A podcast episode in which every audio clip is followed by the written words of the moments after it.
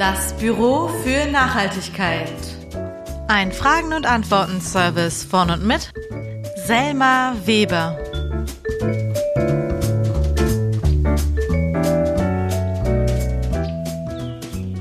Weiter geht's. Episode Nummer 13 ist da.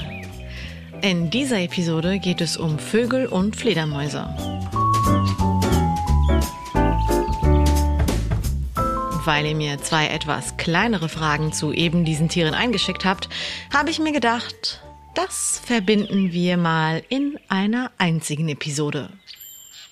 Durch meine Arbeit bei der luxemburgischen Umweltschutzorganisation Natur an im Wald kenne ich seit neuestem ein paar Ornithologinnen und Ornithologen. Das sind Menschen, die sich mit Vogelarten auskennen.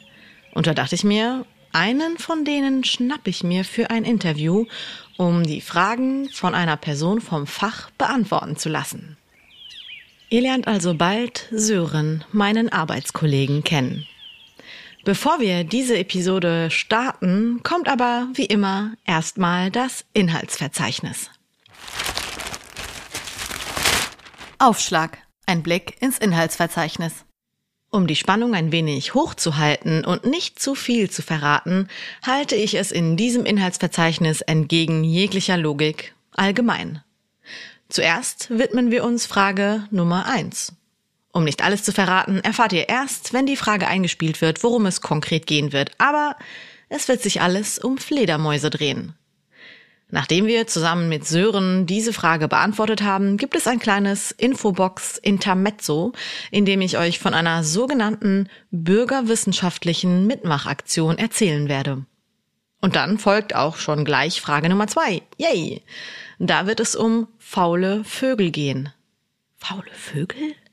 Ja, richtig gehört. Faule Vögel. Und am Ende, klar, wie immer, die Zusammenfassung. Also Spannung intergalaktisch? Ja, super. Es geht nämlich jetzt los. Fangen wir an mit der ersten Frage und die wurde uns von Mari straight aus Saarbrücken aka Saarbrücken eingeschickt. Hallo, liebe Selma. Ich habe mal eine Frage, die nicht direkt Nachhaltigkeit betrifft, sondern eher die Auswirkungen von nicht nachhaltigem Verhalten unsererseits. Und zwar habe ich mich schon länger gefragt, ob sich die Übertragungsfähigkeit von Ultraschallwellen durch den vermehrten Feinstaub in der Luft verändert, beziehungsweise ob es dadurch bei Fledermäusen zu Orientierungslosigkeit führen kann. Das würde mich sehr interessieren, wenn du da was zu sagen könntest. Vielen Dank dir. Tschüssi. Um uns das Setting jetzt besser vorzustellen, beamen wir uns gedanklich in eine kleine Küche in Luxemburg Stadt, nämlich meine. In dieser Küche habe ich das Interview mit Sören aufgenommen. Also, los geht's. Hallo Sören, wer bist du und warum kennst du dich mit Fledermäusen aus? Hi Selma. Ähm, ja, gute Frage. Also ich bin von Beruf Biologe bei Natur Nemmwald und da haben wir uns ja auch kennengelernt. Und da arbeite ich in der Centrale Ornithologique, mhm. also die Zentrale in Luxemburg, die sich um Vögel kümmert, also alles, was mit Vögeln zu tun hat in Luxemburg. Und dann ähm, als Hobby bin ich auch noch Natur- und Wildlife-Fotograf. Und dadurch habe ich halt viel gelernt über die Natur, äh, vor allem hier in Luxemburg, äh, einfach wenn man in den Wäldern unterwegs ist, genau. Okay. Ähm, dann First Things Always First. Verändert sich die Übertragungsfähigkeit von Ultraschallwellen überhaupt durch den vermehrten Feinstaub in der Luft? Also wirkt sich das eine auf das andere überhaupt aus? Ja, also über die Frage habe ich mich sehr gefreut, weil ähm, darauf wäre ich selbst nie gekommen und das ist sehr interessant und ich musste da auch ein bisschen recherchieren und habe aber nichts gefunden. Also mhm. soweit ich das beurteilen konnte, äh, wirkt sich der Feinstaub in der Luft nicht auf die Orientierungsfähigkeit der Fledermäuse aus. Aber mhm. dazu muss man halt auch sagen, dass Fledermäuse sich halt nur im Meterbereich dann auch orientieren mit den Schallwellen. Also wenn wir Menschen uns jetzt vorstellen, wir sehen einen Baum ein paar hundert Meter entfernt, dann können wir sagen, okay, der ist jetzt 50 oder der ist 100 Meter entfernt. Aber so eine Fledermaus, die äh, kann sich halt nur im Meterbereich orientieren, mhm. kann aber dann sehr genau sagen, okay, der Baum ist jetzt 3,15 Meter entfernt. Okay. Ja. Wow. Das ist schon sehr beeindruckend. Ja, schon. Krass. Das heißt, ob das jetzt zu Orientierungslosigkeit führt, das kann man nicht wirklich beantworten. Vielleicht weißt du ja dann, ob was anderes zu Orientierungslosigkeit bei Fledermäusen führen kann. Ja, genau. Also zur Orientierung von Fledermäusen, wir wissen halt schon viel mit mhm. äh, den Schallwellen und so, mit dem Ultraschall. Aber trotzdem gibt es auch noch immer sehr viel, das wir nicht wissen, wie genau Fledermäuse sich jetzt orientieren oder in welchem Bereich, ähm, ob das jetzt ein Millimeter oder Zentimeter Bereich ist, wie, wie das genau funktioniert, auch physiologisch in der Fledermaus selbst. Das wissen wir halt noch nicht. Ähm, was wir aber wissen, ist, dass Lichtverschmutzung, mhm. also alles, was künstliches Licht ist, was wir Menschen halt ähm, ja, davon halt sehr viel haben in unserer in unseren äh, urbanen Räumen, aber auch ähm, auf den Landstraßen, das hat halt auch einen Einfluss auf Fledermäuse und mhm. ihr Verhalten. Okay, das heißt, Fledermäuse haben es in Städten schwerer als auf dem Land zum Beispiel. Ja, da muss man halt auch äh, ein bisschen den Unterschied machen zwischen den verschiedenen Arten an Fledermäusen. Mhm. Es gibt Fledermäuse wie die kleine Zwergfledermaus, die ähm, lebt vor allem rund um unsere Häuser und die liebt es eigentlich, wenn da eine Lampe steht auf der Straße und die ganzen okay. Insekten davon angezogen ah, ja, werden. Okay. Und dann jagt sie halt den ganzen Abend da äh, rum. Okay. Ähm, andere Fledermäuse, wie zum Beispiel ähm, das Mausohr, die dann lieber in äh, Gebüschen, also lieber im, mhm. im äh, Wald jagen, die scheuen eher das Licht. Okay. Genau. Das heißt, für die einen Fledermausarten ist es gut, wenn das Licht anbleibt und für die anderen nicht? Ja, gut im Sinne von ähm, kurzfristig hat es einen positiven Effekt mhm. auf die Fledermaus, das auf jeden Fall. Ähm, aber Lichtverschmutzung hat halt nicht nur einen Effekt, also einen negativen Effekt auf Fledermäuse, sondern auch auf alle anderen Tiere okay. und halt auch Insekten. Also viele mhm. Insekten werden halt angezogen von dem Licht und ähm, schwirren darum, bis sie erschöpft äh, runterfallen und sterben oder sie werden durch die äh, erhöhte Temperatur an der Lichtquelle halt gegrillt und dadurch äh, langfristig ist, sind halt weniger Insekten da und die Fledermäuse finden halt weniger zu fressen. Okay. Macht ja auch irgendwie Sinn, weil die Fledermäuse haben ja auch schon gelebt, bevor es überall elektrisches Licht gab. Genau, also die sind äh, perfekt dafür ausgestattet, auch im Dunkeln genügend äh, Fressen zu finden. Also die brauchen mhm. jetzt nicht unbedingt unsere Lichtquellen, um genügend mhm. Essen zu finden. Natürlich nutzen die das halt auch aus, wenn es sie nicht okay. stört. Okay, und müssen wir uns denn überhaupt Sorgen machen über Fledermäuse? Äh, sind Fledermäuse gefährdet in irgendeiner Art und Weise durch unsere äh, Art und Weise zu leben, also durch den menschlichen Einfluss auf die Erde? Ja, auf jeden Fall. Also einerseits ähm, das Verschwinden der Insekten, was ja auch mhm. bei Vögeln äh, ein riesiges Problem ist, mhm. ist halt auch bei ähm, Fledermäusen ein Problem. Und ähm, dann auch die ganze Sanierung von Häusern, mhm. wo wir dann immer wieder Lücken und Ritzen verschließen, die Fledermäuse nutzen, um äh, darin zu schlafen während mhm. dem Tag. Ähm, diese Stellen verschwinden halt immer wieder. Und okay. das ist ein Problem.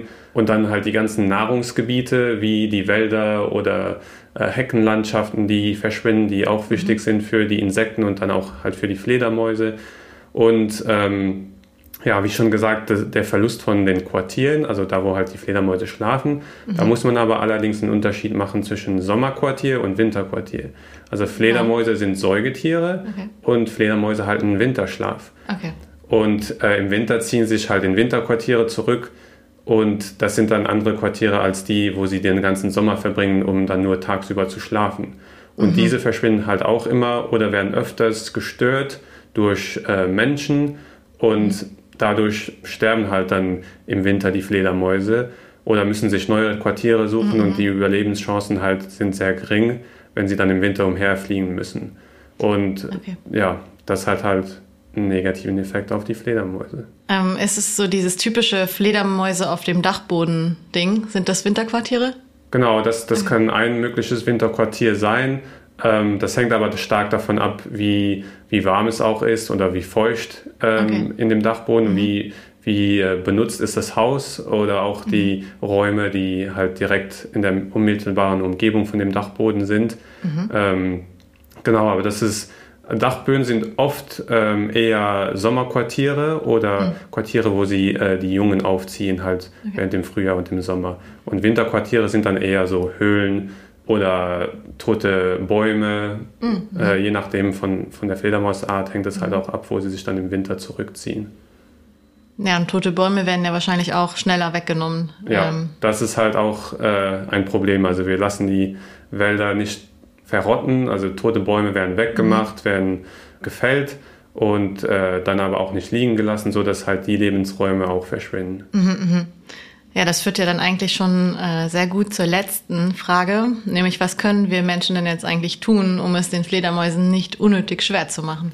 Ja, einerseits, ähm, also zurück zur Lichtverschmutzung, da können wir halt uns überlegen, andere Lichtquellen zu nutzen, also mhm. Lampen, die einen gezielten Lichtstrahl haben, zum Beispiel an der Straße mhm. Lampen, die nur nach unten scheinen und nicht einfach rundum 360 Grad ähm, Licht mhm. ausstrahlen und dann halt auch ähm, auf Belichtung verzichten, vor allem an mhm. Gebäuden, wo wir nicht unbedingt eine Belichtung brauchen mhm. ähm, oder nicht so viel und Andererseits können wir dann auch ähm, Quartiere schaffen an unseren Häusern, sowohl halt Sommer- als auch Winterquartiere. Wir können bei Sanierungen von Häusern und Fassaden ähm, darauf achten, dass wir Kisten für Fledermäuse mit einplanen und einbauen. Mhm. Ähm, die gibt es auch überall zu kaufen. Da muss man halt nur aufpassen, dass man ähm, Kisten kauft, wo man sich sicher ist, dass die auch äh, richtig gebaut wurden. Also mit mhm. dem richtigen Material, dem richtigen Holz. Mhm wo keine, keine giftigen äh, Farben oder Substanzen mit äh, mhm. eingebaut wurden und die dann halt auch mardersicher sind. Also bei den Kisten ah, muss man okay. aufpassen, dass der Marder nicht einfach reinklettern kann und sich die ganzen Fledermäuse halt krallen kann und die fressen kann. Das heißt, es gibt Kisten auf dem Markt, die das nicht beachten. Ja, genau. Also auch sowohl bei Fledermauskisten wie auch mhm. bei äh, Vogelnistkästen, da muss man halt immer darauf achten, mhm. dass man ähm, die kauft, die halt äh, richtig hergestellt wurden. Und da ist vor allem der NABU hat da sehr, sehr viel Information online, äh, wie so ein Kasten aussehen soll. Ähm, wenn man vielleicht handwerklich begabt ist und man will den selbst bauen, das geht natürlich auch. Da gibt es überall Anleitungen auch mhm. äh, von NABU selbst, die sehr, sehr gut sind. Okay, also NABU, Naturschutzbund. Ja. Du hast ja da eigentlich auch ein eigenes Projekt dazu. Genau, also auf der Arbeit bei Natur und Umwelt gibt es das äh, Urban Birds Projekt und das ähm, befasst sich vor allem mit äh, Vögeln und Fledermäusen um unsere Häuser rum. Und da versuchen wir halt bei Sanierungen oder bei Neubauten halt schon direkt äh, solche Nistkästen und Fledermauskästen mit einzuplanen. Und ein großer Teil vom Projekt ist auch noch die Sensibilisierung, also die Leute darauf aufmerksam machen, dass Fledermäuse am Haus haben, ist nicht schlimm. Mhm. Ähm, Fledermäuse sind halt sehr oft mit Aberglaube mhm. äh, verbunden ähm, oder dass sie Krankheiten übertragen. Und äh, da versuchen wir halt die Leute zu sensibilisieren, dass Fledermäuse halt auch gut sind. Ähm, mhm. Fledermäuse fressen sehr, sehr viele Mücken und mhm. vor allem im Sommer ist das dann zum Vorteil, wenn man eine Voll. kleine Fledermaus hat, die vor dem Fenster die ganzen Mücken frisst. Okay. Das heißt, ähm, zusammengefasst kann man sagen, die Fledermäuse sind eigentlich cool. Und ähm, wir sollten das Licht häufiger ausschalten. Und ähm, wenn wir irgendwas mit Entscheidungen im öffentlichen Raum zu tun haben, dann beachten, dass wir andere Lichtquellen in die Straßen stellen und äh, generell einfach bei großen Gebäuden die Lichter ausschalten, damit wir die Tiere, die Vögel und Fledermäuse weniger verwirren. Genau. Okay. Ja. Na gut, das ist doch mal eine gute Antwort, glaube ich, auf die erste Frage. Ja, ja, ich hoffe, ich konnte alles beantworten. Ja, und wenn nicht, dann. Äh, Schickt man dir eine E-Mail. Ja, genau. okay, cool. Danke. Und bevor es jetzt weitergeht mit der zweiten Frage, kommt die Intermezzo Infobox. Die Wintervogelzählung. Schon mal was von der Wintervogelzählung gehört? Wenn nein, ich auch nicht, bis ich angefangen habe, bei der luxemburgischen Umweltschutz-NGO Natur an Umwelt zu arbeiten. Die Wintervogelzählung findet an einem Januarwochenende in verschiedenen Ländern, also unter anderem Deutschland und Luxemburg, statt und es geht, wie man sich denken kann, darum, die Vögel im Winter zu zählen.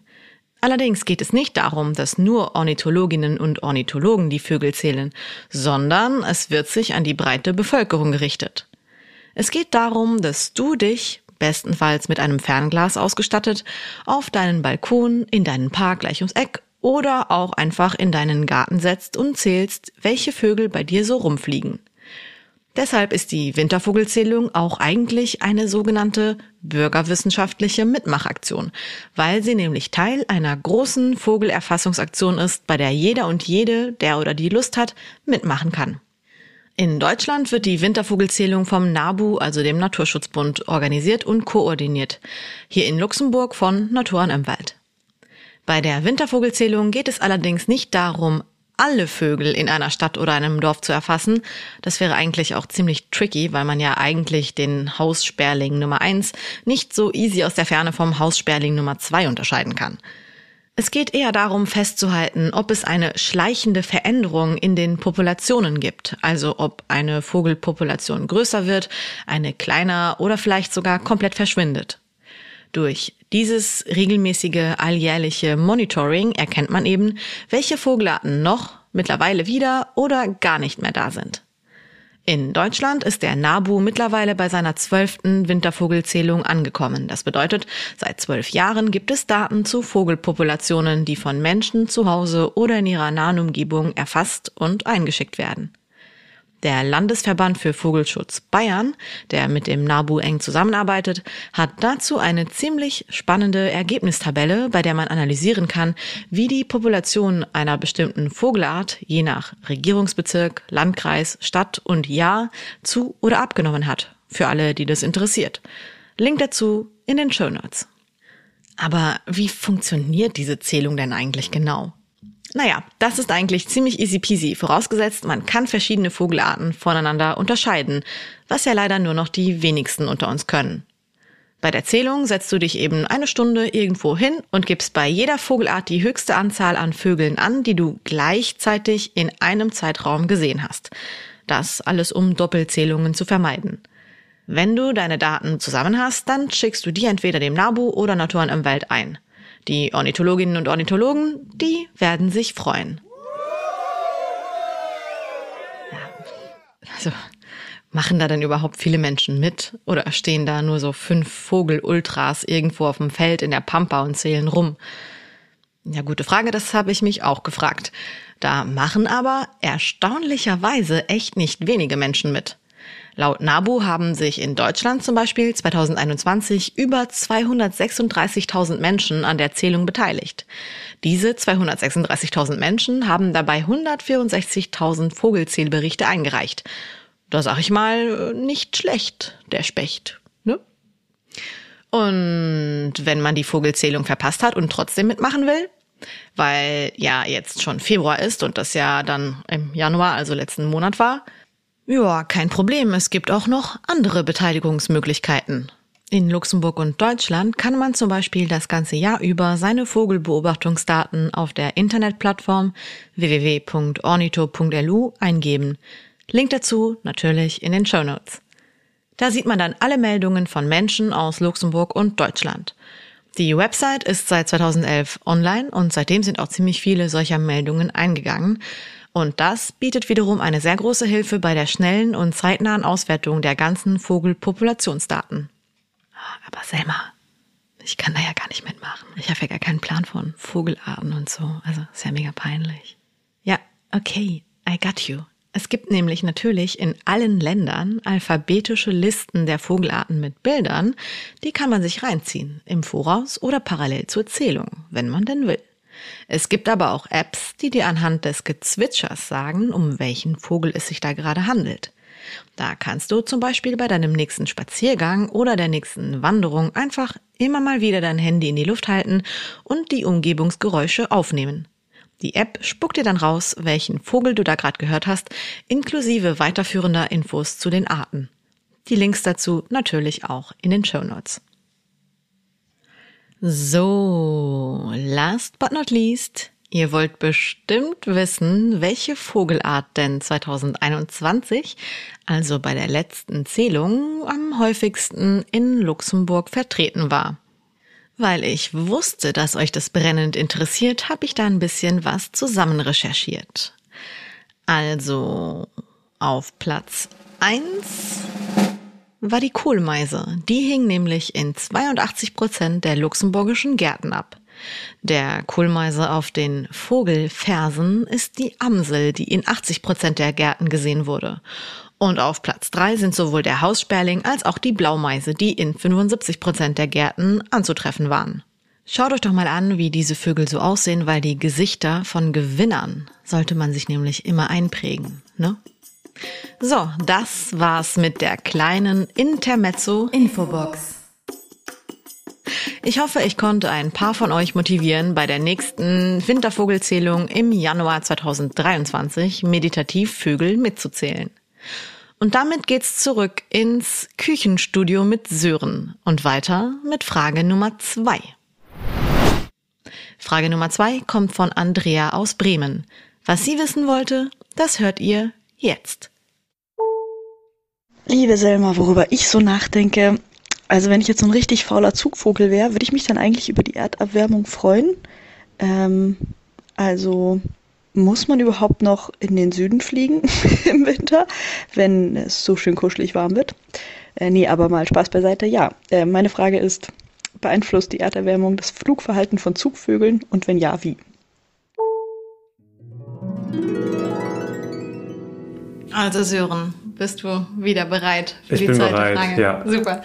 Ähm, weil jetzt geht es ja um Zugvögel und nicht mehr um Fledermäuse, aka Säugetiere. Und da ist die erste Frage dann, gibt es eigentlich faule Zugvögel? Kurz, ja. Äh, ich war auch überrascht, aber ja, es gibt faule Zugvögel im Sinn von, man muss sich halt vorstellen, so ein Vogelzug ist eine lebensgefährliche Adventure für Vögel. Also je weiter sie ziehen, desto größer die Chance dabei umzukommen und nicht wieder zurückzukommen im Frühjahr. Und klar, dann gibt es halt Vögel, die, wenn sie es schaffen, den Winter zu bleiben, bleiben sie. Da gibt es Studien über Kraniche, aber auch ähm, Weißstorche, die mit Sendern ausgestattet wurden, wo, wo man gesehen hat, dass sie äh, mehr und mehr über die Jahre halt Zeit auch in Europa verbringen und nicht weiterziehen. Mhm. Und das ist auf jeden Fall interessant. Äh, über die kommenden Jahre wird es wahrscheinlich auch immer mehr werden. Okay. Aber ja, in dem Sinne, es gibt faule Zugvögel und die bleiben hier auch mhm. über den ganzen Winter. Mhm. Und wir werden das auch vermehrt mehr sehen okay. über die nächsten Jahre. Das hat ja eigentlich fast meine zweite Frage schon beantwortet, die nämlich gewesen wäre, ob die Erderwärmung überhaupt das Flugverhalten von Zugvögeln beeinflusst. Genau, also wir sehen, dass ähm, verschiedene Gruppen an Zugvögel halt nicht mehr so weit fliegen, mhm. einerseits. Andere Vögel, zum Beispiel die Langstreckenflieger, also die halt wirklich bis nach Südafrika fliegen oder bis über die Sahara hinaus, mhm. müssen teilweise jetzt weiterfliegen. Weil, sagen wir, die hätten vorher kurz nach der Sahara Halt gemacht und mhm. hätten da den Winter verbracht. Jetzt durch die ähm, Klimaerwärmung hat sich die Sahara halt auch äh, deutlich ausgedehnt. Und mhm. diese Vögel müssen halt jetzt weiter fliegen, weil die Wüste halt auch einfach größer wurde. Ah, okay. Mhm. Ähm, es hat also sowohl Gewinner als auch Verlierer äh, im Zugverhalten von den Vögeln. Also die einen müssen nicht mehr so weit fliegen oder können sogar teilweise den ganzen Winter in Europa mhm. bleiben. Andere Vögel müssen halt jetzt dadurch weiter fliegen als vorher. Mhm. Gibt es für beide Vogelarten einen Vogel, den man so kennt, um sich das vorzustellen? Ähm, das also wohl wissen, dass die meisten wahrscheinlich nicht so viele Vögel kennen. Ja, jetzt äh, hast du mich gut erwischt. Also oh. ich kenne ja auch ein paar Vögel. Also ja, zum Beispiel Langstreckenzieher, die wirklich bis nach Südafrika fliegen, sind zum Beispiel die Rauchschwalbe, mhm. ähm, die wir ja auch äh, viel haben in sind unserem. Das diese schwarzen? Genau, also das ja, okay. ist die Schwalbe mit den sehr langen äh, spitzen Schwanzfedern. Aber die schwarz sind, oder? Ja, die sind, die sind schwarz, haben eine rostbraune äh, Kehle und einen weißen Bauch. Okay. Ja, sehr schöne Vögel. Ja. Okay, und von den Kurzstreckenfliegern fällt dir da spontan, wenn nicht, ist auch nicht schlimm. Ähm, jetzt spontan, also Kurzstrecken im Sinne von Vögel, die auch innerhalb von Europa ähm, mhm. äh, migrieren, da zum Beispiel die Amseln. Also wir, ah, haben, wir haben die Amseln auch über das ganze Jahr über mhm. bei uns, aber es muss nicht sein, dass die Amsel, die wir im Sommer bei uns sehen, auch die gleiche Amsel ist, die im Winter da ist. Okay. Da kann es sein, dass dann Amseln aus den nördlichen Ländern einfach ein bisschen nach Süden wandern. Also nicht so weit, aber halt nur ein bisschen. Okay. Mhm. Das heißt, ähm, es könnte sein, dass durch die Erderwärmung irgendwann Vögel bei uns einfach überwintern können und quasi hier im Winter mit uns abhängen und genau. nicht mehr sich wegbewegen müssen. Ja. Also ganz aktuell gibt es sogar hier in Luxemburg einen Weißstorch, der mittlerweile schon, schon wieder da ist. Also der war kurz weg, ist kurz abgewandert. Ähm, Wohin? Nach Italien oder was? Das ist eine gute Frage. Das äh, weiß man halt nur, wenn man die auch besendet. Ähm, mhm. Bei diesem Tier, da ist jetzt kein Sender dran, aber der wurde beobachtet, ist schon mhm. wieder äh, an seinem Nistplatz und klappert da schön rum, äh, wie die das halt machen während der Paarungszeit. Ist, ist aber eigentlich noch zu früh. Aber das mhm. zeigt halt, dass sich das ganze Ökosystem halt ändert mit den Temperaturschwankungen, die wir haben, die milderen mhm. Winter und die Vögel halt auch einfach das ganze Jahr über genügend Nahrung finden, um hier zu bleiben. Ist das denn per se schlecht, wenn die Vögel hier bleiben und nicht weggehen? Schlecht würde ich sagen, nicht ganz. Also es, es ist schon eine Veränderung im Ökosystem selbst. Also die Zusammensetzung des Ökosystems verändert sich halt, wenn andere Vogelgruppen halt hier bleiben oder die Vogelgruppen, die sowieso den Winter hier verbringen, ähm, sich vielleicht auch mehr bewegen in Europa selbst, ähm, weil es halt einfach durch Temperaturschwankungen, die, die Vögel passen sich halt sehr schnell an. Mhm. Und klar, da kann es sein, dass es zu Veränderungen im Ökosystem kommt. Halt einfach die Zusammenstellung mhm. der Vögel, die in dem Ökosystem sind, ist halt eine andere oder wird eine andere mhm. sein, je nachdem, wie sich das Klima okay. verändert und das Zugverhalten. Aber ich kann mir jetzt nicht direkt vorstellen, dass es eine negative Auswirkung auf jetzt Vögel haben soll, die den ganzen Winter sowieso hier bleiben, wenn jetzt Vögel, die normalerweise wegziehen, den Winter trotzdem hier verbringen. Also weil es nicht so territoriale Kämpfe gibt. Nee, also die, die sind ja auch im Sommer ähm, zusammen hier und die Vögel, die halt ziehen, ernähren sich ja auch von anderen Sachen, deswegen ziehen sie ja. Und solange die genügend Nahrung finden, glaube ich nicht, dass es äh, eine negative äh, Wirkung hat. Mhm. Okay. Das heißt, eine Gefahr der Erderwärmung für die Vögel ist prinzipiell für die, die sehr weit fliegen müssen, also für die Langstreckenflieger, weil sie noch weiter fliegen müssen und deswegen noch mehr Stress haben bei ihrem Flug über das Meer und weiter hinweg. Genau. Ja. Okay, und gibt es denn sonst noch Sachen, die durch die Erderwärmung passieren, die für Vögel gefährlich werden können?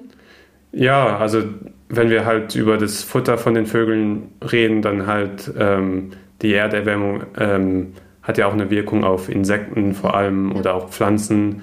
Und wenn halt die Nahrung fehlt, dann finden die Vögel halt nicht mehr genug zum Fressen mhm. und dann haben wir auch deutlich weniger Vögel in Zukunft. Mhm. Also das spielt auf jeden Fall eine große Rolle.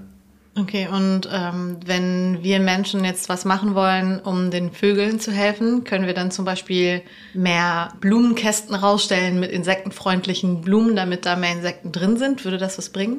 Ja, auf jeden Fall. Also da gibt es ja auch die, in Luxemburg gibt es so eine Samenmischung, in Deutschland bestimmt auch oder in anderen Ländern in Europa auch. Äh, mit äh, Wildblumen, die mhm. auch aus unserer Region kommen. Mhm. Und äh, da kann man entweder im Garten oder auf dem Balkon kann man die Saatmischung halt mhm. säen und dann diese Wildpflanzen haben, die sehr gut sind für unsere Insekten. Mhm. Und klar, wenn wir Insekten fördern, fördern wir auch die Vögel. Ja, das ist auf jeden Fall zum Vorteil und das ist jetzt was Kleines, was wir machen können in unserem Garten oder unserem Balkon, aber dann halt auch unsere ganze Ernährung. Also man muss sich halt ja auch vorstellen, dass wie wir uns ernähren, hat ja auch einen Impact, wo unser Essen herkommt mhm. und ähm, wie halt dann die ganze Landwirtschaft funktioniert. Und in der Landwirtschaft ist es halt so, dass durch die hohe Produktion werden viele Pestizide verbraucht, mhm. Insektizide und so weiter und dadurch verschwinden halt sehr viele Insekten und wenn die Insekten verschwinden, verschwinden auch die Vögel. Okay, das heißt, die Ernährung ist quasi so das Endproblem und es hängen ziemlich viele Probleme dran. Und die Auswirkung auf die Vögel ist dann wirklich zu sagen, hey, ähm, dadurch, dass diese zerstörerische Form der konventionellen pestizidbehafteten Landwirtschaft da ist, hat das Auswirkungen auf das, was die Vögel letzten Endes am Leben hält, also auf die Insekten. Ja, genau. Und deswegen ist es dann sinnvoll, sich ähm, biologisch wahrscheinlich zu ernähren. Ja. Und oder, also hat das auch was mit vegetarischer oder veganer Ernährung zu tun? Ja, auf jeden Fall. Also vor allem, wenn man sich so karge äh, Wiesen ansieht, da ist halt auch keine große Insektenvielfalt da oder die ganzen ähm, die ganzen Monokulturen, die halt auch benutzt werden, um die ganzen Tiere zu füttern, die wir halt dann äh, anschließend essen. Da ist halt keine große Insektenvielfalt vorhanden. Und dafür müssen wir halt eine biologische Landwirtschaft fördern, eine Landwirtschaft fördern, die sich halt auch dafür einsetzt, dass Insekten da sind für die Vögel. Okay, das heißt, äh, mit, mit kargen Wiesen meinst du Wiesen, wo Kühe draufstehen, oder? Ja, genau. Okay, was ja in Luxemburg Kühen sehr halt, viel ja. Und da, da hilft schon ein kleiner Blumenstreifen oder eine mhm. Heckenlandschaft äh, und so weiter. Das, das hilft schon sehr viel manchmal. Okay. Okay, das heißt, wenn wir den Vögeln helfen wollen, müssen wir, sollten wir oder können wir zumindest bei uns auf dem Balkon oder wo auch immer wir Platz haben, insektenfreundliche Samenmischungen aussehen und äh, ansonsten die Ernährung umstellen, was ja nicht nur für die Vögel gut ist, sondern für das ganze Klima genau. der Erde. Ja, genau. Das heißt, ihr solltet alle jetzt vegetarischer Veganer werden und bestenfalls, wenn ihr es euch finanziell erlauben könnt, Bio-Lebensmittel kaufen. Genau. Oder zumindest Petitionen unterschreiben, damit es mehr Bio-Lebensmittel zu guten Preisen gibt. Genau. Gut. Ja, ja dann ähm, danke für das Beantworten auch der zweiten Frage. Gerne. Und, und ich hoffe, Andrea hat jetzt was gelernt. Und ja, ich hoffe auch. Kann sich ein paar faule Zugvögel anschauen. okay, cool. Dann geht es jetzt weiter mit der Zusammenfassung.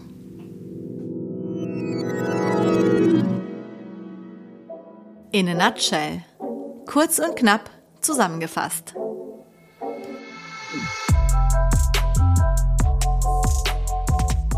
Im ersten Teil ging es um Maris Frage zu Fledermäusen. Konkreter darum, ob sich die Übertragungsfähigkeit von Ultraschallwellen durch den vermehrten Feinstaub in der Luft verändert und ob das, wenn ja, bei Fledermäusen zu Orientierungslosigkeit führen kann. Da haben wir dank und mit Sören herausgefunden, dass es eher unwahrscheinlich ist, dass sich der vermehrte Feinstaub in der Luft auf die Übertragungsfähigkeit von Ultraschallwellen von Fledermäusen und damit auf deren Orientierung auswirkt. Was sich allerdings, je nach Fledermausart auf unterschiedliche Art und Weise auf die Fledermäuse auswirkt, das ist zum Beispiel die Lichtverschmutzung. Es gibt Fledermäuse, die scheuen das Licht und für die ist es dann natürlich schlecht, wenn unsere urbanen Räume in der Nacht so wahnsinnig hell beleuchtet sind. Aber sogar für die Fledermäuse, die eigentlich dank unserer Straßenlaternen eine saukoole Insekten-Snackbar vor der Fledermausnase haben, ist es auf lange Sicht eher blöd, dass es diese Lichtquellen gibt, weil viele Insekten nämlich zwar von dem künstlichen Licht angezogen werden, dann dort aber entweder bis zur Erschöpfung rumschwirren und an der Erschöpfung sterben oder sich daran verbrennen und an der Verbrennung sterben. Das heißt, auf kurze Sicht ist es mega praktisch für den schnellen Hunger, auf lange Sicht ist es aber blöd, weil da nämlich eben einfach die Insekten daran sterben. Und weniger Insekten bedeutet weniger Futter, bedeutet weniger Fledermäuse und auch weniger Vögel. Um den Fledermäusen zu helfen, können wir ein paar Dinge tun, nämlich andere Beleuchtung im öffentlichen Raum und generell einfach Lichter aus, vor allem an den großen Hausfronten. Dann können wir aber auch darauf achten, dass wir bei Sanierungen von Häusern mardersichere, das ist wichtig, mardersichere Lebensräume für Fledermäuse oder auch Vögel mit einplanen, damit wir ausgleichen, was wir ihnen sonst an Quartieren durch unseren menschlichen invasorischen Lifestyle wegnehmen und auch zerstören. Und so eine Fledermaus-WG an und beim eigenen Haus, das ist eigentlich eine ziemlich fetzige Nummer, weil die snacken im Sommer nämlich die ganzen Mücken weg. Und das ist eine ziemlich krasse Win-Win-Situation. Also, lasst uns die Fledermäuse mal wieder mehr wertschätzen und auf sie aufpassen und uns um sie kümmern, damit es ihnen auch gut geht. In der Intermezzo Infobox habe ich von der alljährlichen Wintervogelzählung erzählt. Ich hoffe, ich konnte ein paar von euch dazu ermutigen, da mal mitzumachen und ein paar Vogelarten wieder neu zu erlernen. Wenn ihr dazu die passenden Apps braucht, schaut doch einfach in die Show Notes rein. Im zweiten Teil ging es um Andreas Frage aus Bremen. Sie wollte wissen, ob es so richtig faule Zugvögel gibt, die sich vielleicht sogar über die Erderwärmung freuen könnten, weil sie dann nämlich nicht mehr so ewig weit hin und her fliegen müssen, sondern einfach total entspannt an einem Ort ablaungen können. Sören hat uns da erzählt, dass es sehr wohl faule Zugvögel gibt, die sich sogar darüber freuen, wenn sie nicht mehr so weit fliegen müssen, weil die Erderwärmung nämlich voranschreitet. Denn ein Vogelzug ist nämlich eine ziemlich gefährliche Nummer für Vögel. Und wenn sie sich halt nicht unbedingt in Lebensgefahr bringen müssen, weil sie nämlich an dem Ort, wo sie gerade sind, sowieso überwintern können, weil es wärmer geworden ist, dann machen sie das auch. Ist ja auch irgendwie schlauer. Das ist aber nicht für alle Vögel so. Einige Vogelarten können es sich jetzt nämlich aufgrund der voranschreitenden Erderwärmung erlauben, weniger weit zu fliegen. Andere müssen dafür aber noch weiter fliegen, weil sich beispielsweise die Wüstengebiete ausweiten. Für diese Vögel wird der Vogelzug also eigentlich noch lebensgefährlicher. Dass jetzt einige Vögel an anderen Orten überwintern als früher, hat natürlich auch Auswirkungen auf das Ökosystem, weil eine andere Konstellation an Vogelarten sich im Winter in einem gewissen Gebiet aufhält. Und das ist eben eine andere Konstellation, als es früher war. Das ist aber nicht per se schlecht für die Vögel. Die Erderwärmung hat also so direkt auf alle Vögel, die jetzt in unseren Gebieten einfach bleiben können, nicht unbedingt einen direkten negativen Einfluss. Die Erderwärmung hat aber in Kombination beispielsweise mit unserer Ernährung einen indirekten negativen Einfluss auf die Vögel. Denn durch die zum Beispiel konventionelle Landwirtschaft mit ihren Pestiziden, mit ihren Insektiziden und ihren Monokulturen werden wahnsinnig viele Insekten getötet. Diese Art der Landwirtschaft ist also schlecht für die Umwelt und auch schlecht für das Klima. Dann sorgt eben diese voranschreitende Erderwärmung, die auch schon voranschreitet durch diese konventionelle Landwirtschaft, aber auch dafür, dass sowieso schon mehr Insekten sterben. Und das nimmt dann in seiner Gesamtheit den Vögeln sehr viel Essen weg. Und dann sterben sie. Wenn wir also konkret etwas machen wollen und können, um den Vögeln zu helfen, dann ist es erstens insektenfreundliche Blumen auf dem Balkon, auf dem Fensterbrett und im Garten anpflanzen und die Ernährung ändern. Also mehr Bio, mehr vegetarisch, mehr vegan. Und da kann ich nur sagen, alle betroffenen Tiere werden euch danken. So, das war's mit Folge Nummer 13. Ich hoffe, ich konnte euch mit Sörens großartiger Hilfe ein wenig mehr für Vögel und Fledermäuse begeistern und euch motivieren, diesen Tieren mehr Beachtung und vor allem mehr Futter und Lebensraum zur Verfügung zu stellen. Danke, dass ihr mir zugehört habt und bis ganz bald. Ich schicke ganz viele Ökokisses, eure Selma.